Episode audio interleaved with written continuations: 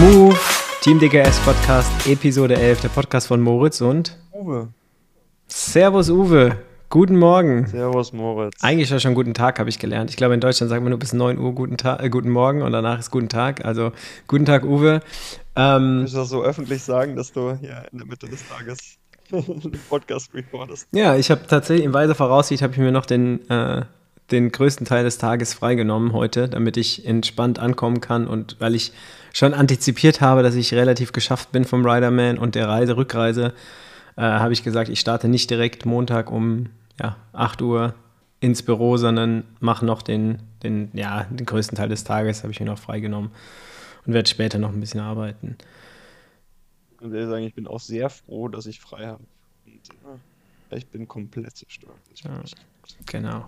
Äh, war auf jeden Fall ein hartes Wochenende. Ja, Montag, 25. September, 10.46 Uhr, ziemlich genau. Ein Tag nach Riderman. Ähm, ja, vielleicht bevor wir in ähm, die, den Recap vom gestrigen Tag starten, wollten wir eigentlich erst noch mal kurz so ein, so ein ja, Resümee über das ganze Event ziehen. Ähm, ich bin da in Riderman ja schon ein paar Mal gefahren. Für Uwe war es das erste Mal. Deshalb direkt hier die Frage an dich, Uwe. Uwe, wie hat dir das Jedermann-Event Riderman 2023 gefallen? Ähm, ja, same, same von der letzten Episode. Also super organisiert. Strecke gut abgesperrt. Ähm, ja, hier und da, also das Malheur mit dem Auto haben wir euch ja schon erzählt. Gestern gab es auch irgendein Auto, was so halb auf der Strecke stand, zumindest bei mir. Da war aber auch direkt ein Motorradfahrer ähm, von der Organisation, der das aufgerufen hat. Ähm, die Organisation hat auch direkt auf Veränderungen auf der Strecke reagiert. Da namentlich in der, also bevor das Rennen losging, gab es eine Information, dass bei Kilometer 40, 46 oder so war eine neue Baustelle und so. Und da wurde, dann nochmal gesagt, ja, dass äh, man da besonders aufpassen sollte. Motorräder wären, also wirklich diese, der, den Slogan, den sie sich gesetzt haben, Ride like a Pro, das voll ganz zu. Riderman auf jeden Fall. Ich habe gestern mit Lukas auf der Rückfahrt überlegt, wel- welches das beste GTC-Rennen war und am meisten Spaß gemacht hat. Auf jeden Fall Riderman in den Top 3. Oh, Riderman und Top 3. Ich hätte Riderman tatsächlich auf 1 gesetzt, weil mir das Event eigentlich am meisten Bock macht. Ähm, auch von, also das Schöne ist ja, wenn man die Möglichkeit hat, alle drei Tage zu fahren, das ist halt auch mit dem Team nochmal ein ganz anderes Feeling. Wer hat man mehr Zeit, irgendwie im Team zu connecten, sich zu unterhalten. Ich finde, die Atmosphäre ist auch irgendwie ein bisschen entspannter. Ich meine, wir hatten auch echt Glück mit dem Wetter, dass wir vor dem Rennen und nach dem Rennen noch zusammensitzen konnten, ein bisschen quatschen, äh, Kaffee trinken. Das war auf jeden Fall sehr entspannt und äh, ja, für mich Riderman auf jeden Fall ein Highlight auch was du schon gesagt hast, Ride Like a Pro, ähm, Live-Übertragung, ähm, Motorräder im Feld, die einem Flaschen geben und auch in der Verpflegungszone, dass da Flaschen angegeben werden. Das ist einfach der absolute Gamechanger und ich finde, das könnte man in viel mehr Events machen. Ich meine, es ist kein großer Aufwand, aber es hilft halt den, ähm, den Fahrern ungemein, anstatt hunderte von Pappbechern äh, darum zu stellen. Mhm. Ja, du brauchst halt eventmäßig halt die Manpower, ne? Aber du würdest damit auch irgendwo Teams supporten, die, ich sag mal, nicht so viel Manpower haben, die dann gegenüber anderen Teams, die vielleicht mehr Leute oder Betreuer haben, die am Start ste äh, an der Strecke stehen, ne? Ja, Bei die meisten Rennen, also wie, wie weit sind wir jetzt gefahren? Zweieinhalb Stunden, drei Stunden. So viel Verpflegung muss man ja auf jeden Fall auf dem hinterm Ring. ja. Den kurzen Dingern. Ich nenne nicht zwei Flaschen und, und, und Dings. ja. Drei Flaschen, ein paar Gels. Shoutout zu Rad am Ring Orga, wenn ihr unseren Podcast hört. Einfach Flaschen angeben. In der hohen Acht. Bitte Flaschen angeben. Bitte Flaschen angeben. Da muss man auch keine zwei großen Flaschen die hohe Acht zuerst mal hochschleppen. Das kommt dir sehr gelegen, ne, Moritz? Das würde mir sehr gelegen kommen. Oh, ich habe mich so geärgert. Ich bin ja an diesem. Oh, ich hatte, ich hatte zwei volle Flaschen im, im, am Fahrrad, als ich, als ich weggeplatzt bin. Ich habe gedacht, boah, wenn du die weggeschmissen hättest, ah, vielleicht hätte es gereicht. Ich stand im, ich stand im Startblock und habe mir den äh, Kollegen mit dem Polkadot-Jersey angeguckt und er ist direkt mit einer kleinen Flasche Ja. gestartet. Also, dachte, ach, Der hat auch direkt Lux, hart attackiert. Ja, der hat direkt attackiert. Der hat, aber es war richtig witzig. Der hat ja richtig, äh, richtig äh, Rabatz gemacht an den Bergen. Und dann nachher habe ich gesehen, wie er einfach nur nach der letzten Bergwertung äh, wie er einfach, einfach Beine hoch, easy peasy. Beine hoch, easy peasy. Und glaube ich, hat das, den, äh, das Bergtrikot nicht gewonnen. Das hat Marcel Wüst äh, sich noch geschnappt, meine ich. Weil er hat auch einfach Gleiche massiv. Problematik wie im Peloton. Da sind die starken die GC-Fahrer, klauen den Ja. Bergfahrern dann noch das Berg. Genau. Ja, Simoni hätte einfach mal das Bergtrikot attackieren müssen. Naja, also, genau. Ähm, also, Riderman auf jeden Fall äh, Top 3, denke ich, von den Events kann man so stehen lassen. War ein super Event.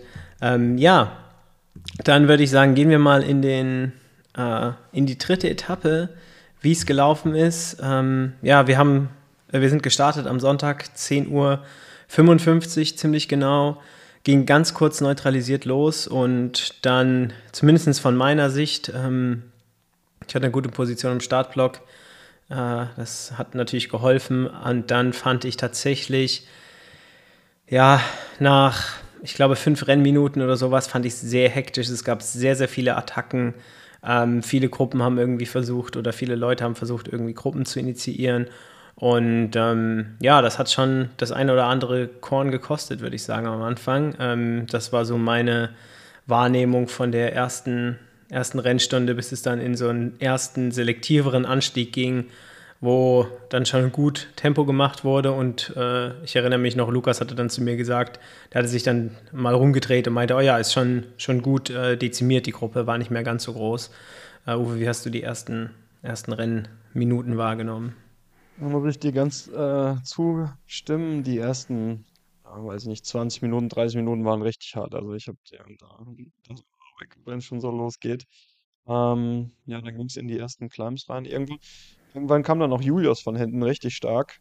Der hat mich dann auch einmal nochmal nach vorne geschüttelt, Ja, nachdem ich dann Berg runter einige Plätze verloren habe. Ja, genau. ich fand am Berg gar nicht so, also ja, gar nicht so schnell gefahren. Hier und da, weiß ich nicht, also da, obwohl es am Samstag war es ein bisschen schlimmer.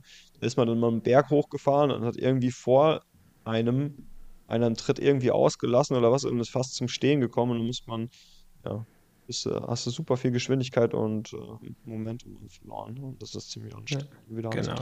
Und äh, ja, vielleicht noch mal ein paar Stats. Also ich habe mir gerade die ersten 25 Renn Rennminuten von mir hier auf Strava angeschaut und ich bin tatsächlich in den ersten 25 Rennminuten bis äh, ja, Spitze oder Gipfel von dem ersten selektiven Anstieg äh, hatte ich 340 Watt NP und 271 Average. Also das war, glaube ich, schon, war schon hart für den dritten Tag, die ersten, ersten 25 Minuten. Äh, Uwe, wie sieht das bei dir aus? Hast du deine Stats am Start? Oder, ähm, Äh, ja, ich hab's gerade auf. was hast Was hast du selektiert? 20 Minuten? Nee, die oder? ersten 25 Minuten. Also bis, bis Spitz, bis 20 Gipfel also, von diesem Ja, ersten Anstieg. Den, ja, den ja. Ich habe Normalized äh, 3,95 und Average äh, 2,40. 3,95. Du hast fast 400. Nee, 2, 2, nee, nee, 2, 2. Ah, okay. Ich, ich dachte 3,95. So, okay, 400 Watt NPU. Was hast du, gem- was, hast du gemacht? Aber die, dieses letzte Stück da, diesen kleinen Mhm. Ja, da haben die richtig drüber gezogen, wie die Bekloppten. Ja, ja, ja. Also, da habe ich auch gedacht, Also da boah, stehen auf jeden Fall die vier hier Ja, vorne. das stimmt.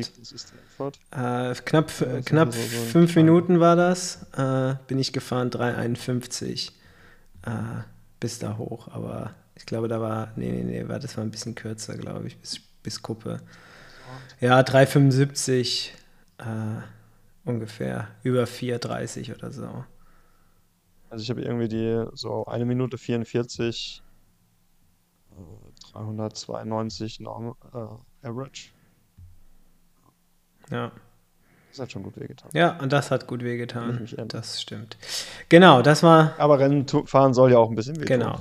Das war auf jeden Fall die, die ersten 25 Rennminuten. Ich denke, wir hatten, wir waren dann beide noch in der, in der Spitzengruppe vertreten, also in Gruppe 1. Mhm. Ähm, ja, dann war es eigentlich nach dem ersten selektiveren Anstieg waren die Gruppen kleiner und es war eigentlich äh, eher die nächsten 45 Kilometer relativ unspektakulär. Äh, die nächste Rennstunde bis in die Abfahrt rein. Ich meine, da war aber schon der Sturz von dem einen Straße irgendwo auf dieser Breite. Ja, stimmt. Wir sind äh, dann wir sind einen Loop gefahren, also vom Streckenverlauf bist du so einen Loop gefahren, dann bist du wieder durch Startziel durch und dann bist du so auf so einen langen, geraden Radweg und da wurde auch richtig, ähm, richtig Tempo gemacht. Ich würde mal vermuten, wir sind da so mit einer knappen 50 oder so auf der, auf der Geraden lang, ge, äh, lang geballert. Ähm, ich schaue mir das gerade mal an, hier in dem Flachstück. Ich weiß nicht ganz genau, das sollte hier eigentlich der äh, Radweg gewesen sein. Ja, ich sehe hier gerade äh, 47,1er Schnitt äh, im Flachen. Also war auf jeden Fall zügig da lang. Und ja, irgendwie hast du mitgekriegt, was passiert ist? Oder hast du nur das Rad nee, ich habe nur, nur einen. Ich, ich, ich habe auch gefragt, aber ich habe mir den, hab den, hm. mir den Namen nicht okay. merken, sorry. Ähm, auf jeden Fall gute Besserung an dieser Stelle. Okay. Ähm, ich habe nur gesehen, wie wirklich jemand im ja. Außenfeld äh, ins Kornfeld zum ja. Glück, also auf, Kornfeld ja. auf den Rasen geflogen ist. Habe ich auch gesehen. Da habe ich gedacht, hui, war schon, war schon auf jeden Fall. Das Rad ist auch äh, relativ hoch geflogen. Ähm, mhm. Ja, genau, das war dann so ein, ja, also relativ unspektakulär nächste Rennstunde, bis es in diesen, in den längeren Anstieg äh, reinging, äh, den wir dann gefahren sind. Der hatte am Anfang einen äh, ja, relativ ähm, harten Stich, würde ich sagen, und ging dann eigentlich relativ kontrolliert äh, bis hoch, ähm, ja, bis zur Kuppe ging es hoch. Ähm, wurde nicht, also war schon schnell, aber wurde nicht so super schnell gefahren, würde ich jetzt mal so, so sagen. Ich weiß nicht, wie du das siehst, aber ähm, kann es nicht so beurteilen. Ich bin da unten schon irgendwo ah, abgeplatzt. Okay. Ja. Gut.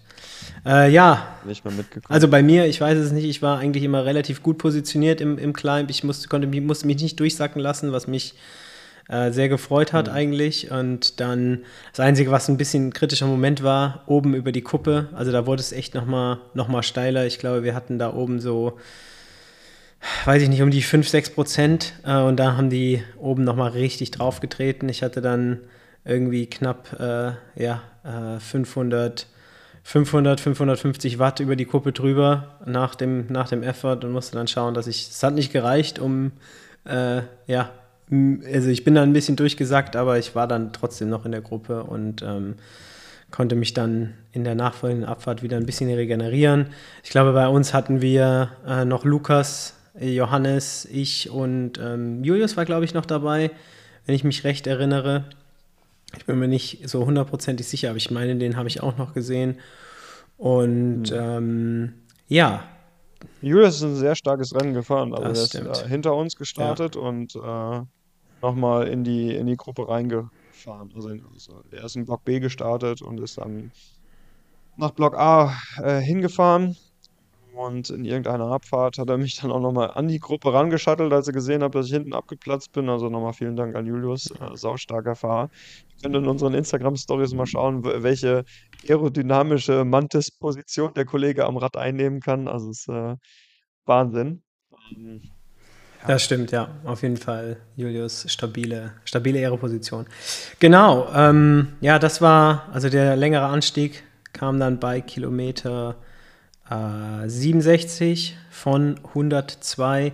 Danach ging es eigentlich äh, ja, leicht abschüssig äh, nochmal knapp 8 Kilometer bis zu dem nächsten äh, selektiven Anstieg, ähm, der ja tatsächlich irgendwie für mich dann äh, unglücklicherweise etwas zu viel war. Ähm, der kam bei also Spitze war irgendwie bei Kilometer 76. Ich, bis dahin war ich noch in der, in der Spitzengruppe, aber oben an der Kuppe ähm, ja, wurde nochmal das Tempo verschärft. Das war dann leider ein bisschen zu hart für mich. Und äh, Lukas und Johannes sind drüber gefahren, das war gut. Ich bin dann, ich hatte eine kleinere Lücke leider ähm, zu, der, zu der Spitzengruppe. Äh, ich war dann in einer größeren Gruppe mit äh, Chris May. Jan Hugger war auch bei mir vom Team Kernhaus. Äh, hier, Shoutout auch zu äh, GCN auf Deutsch. Äh, Tobias Knaub war auch bei mir in der Gruppe. Und ähm, nice. auch Chris May vom Strassacker Team war auch bei mir in der Gruppe. Wir haben dann, und noch ein Strassacker Fahrer. Und wir haben dann eigentlich, also Chris May, ich, Jan Hugger, der Teamkollege vom, vom Chris May von Strassacker und Tobias Knaub, ähm, wir haben dann tatsächlich versucht, die Gruppe wieder ranzufahren. Ähm, wir, wir waren aber eigentlich die einzigen vier, die irgendwie gearbeitet haben und es hat dann leider nicht gereicht und dann kam nach dem, nach dem Flachstück, äh, also das war, ging dann nochmal 7,7 Kilometer, ging es nochmal flach. Wir haben echt versucht, das zuzufahren. Äh, hat leider nicht geklappt. Und dann kam der nächste Stich und da haben wir dann gesagt, okay, das bringt leider nichts mehr. Die Spitzengruppe ist weg und wir sind dann eigentlich mehr oder weniger äh, ja, ähm, koordiniert, würde ich sagen, hinterhergefahren, aber es ist ja, wie es ist, äh, oder du weißt, wie es ist, dann hast du eine Gruppe von, ich weiß nicht, 40 Mann oder so und drei arbeiten und der Rest äh, hinten, ja, weiß ich nicht, lutscht. Man wird sich mental und physisch mhm, auf den Sprint. Genau, macht gar nichts. Ja, im finalen Sprint hat Lukas dann einen soliden achten Platz. Achten Platz eingefahren. Äh, man sieht es ihm aus, von außen nicht an, aber Lukas ist doch sehr sprintstark. Ja. Johannes hat sich rausgehalten. Genau, und äh, die sind dann mit der Spitzen Das ist Gewinner absolut richtig. War... Äh, Gewinner war Moritz Palm. Der hat eine Solo-Attacke gezündet äh, und ist damit 16 Sekunden vor Vannes Halen und Michael Appers äh, ins Ziel gekommen. Und dann ja, war äh, Lukas in der Gruppe und hat im Gruppensprint ähm, um Platz 3 hat Lukas den achten Platz ähm, gemacht und Johannes ist auf Platz 23 ins Ziel gefahren. Ähm, auch eine sehr, sehr starke Leistung, wenn man sich anschaut, wie hoch das Niveau war. Ähm, genau, und dann in der nächsten Gruppe mit äh, knapp ein bisschen über zwei Minuten Rückstand ähm, bin ich dann äh, ja, auch ins Ziel gerollt. Und Uwe war dann in der Gruppe direkt hinter mir. Und äh, ja, ist mit. Das Schlimmste ist eigentlich, dass ich im GC dann 20 Sekunden Rückstand auf dich habe und somit der. ja. Aber Moritz, nächstes Jahr, nächstes Jahr habe ich vielleicht ein Zeitfahrrad, dann kannst du dich nicht verstecken. Das ist sehr vernünftig. Ich werde dann auch noch ein bisschen trainieren, damit ich äh, noch ein bisschen schneller fahren kann auf meinem Zeitfahrrad und dann. Ja, aber das finde find ich gut. Ich meine, Uwe, du hast ja schon oft mich abgestellt in den GCC-Rennen und äh, jetzt äh, habe ich mal die Revenge zünden können, dass ich in der Gesamtwertung einen Platz, einen Platz vor dir sein kann. ah, muss ich sagen, hat mich echt gefreut. Warte, ich gucke nochmal hier die äh, GCC-Wertung gucke ich mir noch mal kurz an. Tourwertung gesamt nach drei Etappen. Äh, genau, hat es bei mir auf den. Oh, gar nicht, Uwe, du bist. Ich bin auf Platz 52 und du bist auf Platz 54. Da hat sich noch äh, einer, der Christian Magnani, hat sich noch dazwischen gesneakt. Ähm, aber ja, wie du schon gesagt hast, 20 Sekunden, die, äh, ja, ich weiß ich nicht, wo ich die rausgefahren habe. Ich weiß nicht, ob es auf dem Zeitfahrrad war oder ähm, ja. Aber es ist halt krass, ne, dass ich in der zweiten Etappe nicht so viel auf dich verloren habe, dass ich das kompensieren konnte. Aber nur, weil du an der Bahnschranke standest. Ansonsten hätte das ganz anders ausgesehen. Ja. Danke nochmal an die Deutsche Bahn für diesen Kaffee. ah, genau. Genau, das war ähm, ja so die, ein Race Recap. Ich denke, es war in Summe ein sehr gutes Rennen. Ähm, mein Material hat gehalten.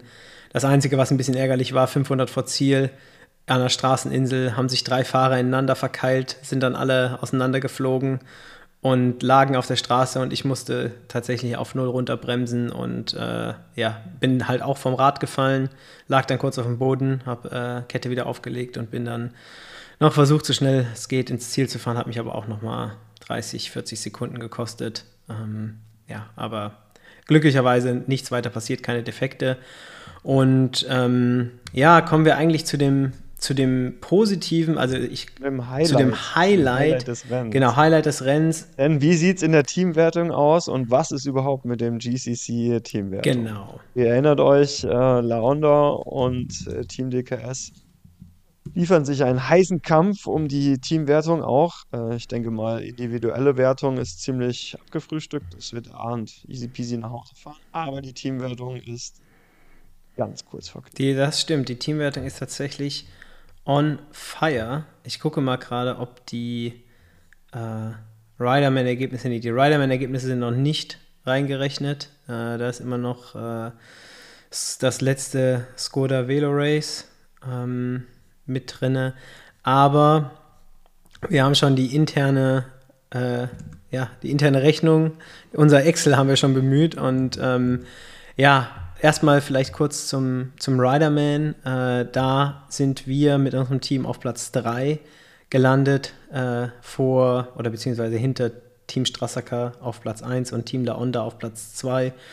Haben den dritten Platz ähm, erreicht und damit, wenn wir die, ja, wenn wir das ein bisschen ausrechnen, schon können wir eigentlich sagen, dass wir dadurch äh, mit unseren 16 Punkten Vorsprung, die wir auf La Onda hatten, äh, nach Dresden, hat es äh, gereicht, dass wir mit noch sechs Punkten vor La Onda in der Teamwertung führen. Das heißt, in Münster geht es um die Bockwurst. Genau. Da müssen wir, da entscheidet sich quasi die ganze Saison in einem Rennen. Finde ich irgendwie gut und Ja. Ähm, wenn wir vor Launda landen, gewinnen wir es auf jeden Fall. Ähm, wenn wir hinter Launda halt ähm, landen, ist die Frage, wo und wie ja, und wie viele Teams noch vor Launda und zwischen uns sind. Äh, es gibt Rechenbeispiele, wo wir nur fünf Punkte dann verlieren und dann mit einem Punkt, deswegen sind die sechs Punkte so äh, wichtig, mit einem Punkt Vorsprung gewinnen. Stimmt. richtig Ja, heiß. Aber eigentlich wäre besser, also wäre schöner, ähm, naja, einen klaren Sieg irgendwie zu haben. das stimmt. Klar in der Teamwertung.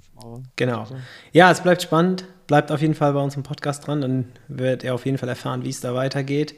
Ähm, das ist soweit. Münster steht auch relativ zeitnah an. Wie gesagt, wir wollen die Episode eigentlich kurz halten, weil es immer nur dieses kurze Recap-Format ist. Wir wollen jetzt gar nicht in irgendwie ein größeres Preview für Münster reingehen. Münster aber traditionell am Tag der deutschen Einheit am 3. Oktober.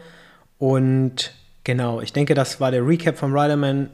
Wir haben auch Eine wichtige Information zum Riderman noch. Nächstes Jahr wird der Riderman nicht an diesem Wochenende stattfinden im Jahr, sondern früher, erste Septemberwoche äh, ja, 2024. Genau. Das ist der 6. Sep- 8. September. Könnt ihr euch schon mal im Kalender markieren. Super Event. Genau, super Event, äh, tolle drei Tage, gut organisiert. Ich denke, dann wird das Wetter vielleicht auch nochmal ein bisschen besser, bisschen, bisschen wärmer am Start. Ich weiß nicht, ob das ungefähr gut ist, ob das so gut ist für, für harte Efforts, aber auf jeden Fall, um Kaffee zu trinken, ist es auf jeden Fall das bessere Setting.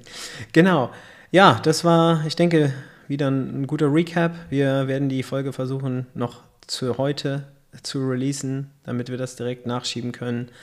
Ähm, vielen Dank fürs Zuhören. Wir hoffen, dieses kleine Format hat euch gefallen über die drei Tage. Gebt uns mal ein bisschen Feedback und dann hören wir uns zeitnah wieder für Münster und ja, vielleicht ein äh, Saison-Wrap-up. Danke. Ciao. Danke, ciao.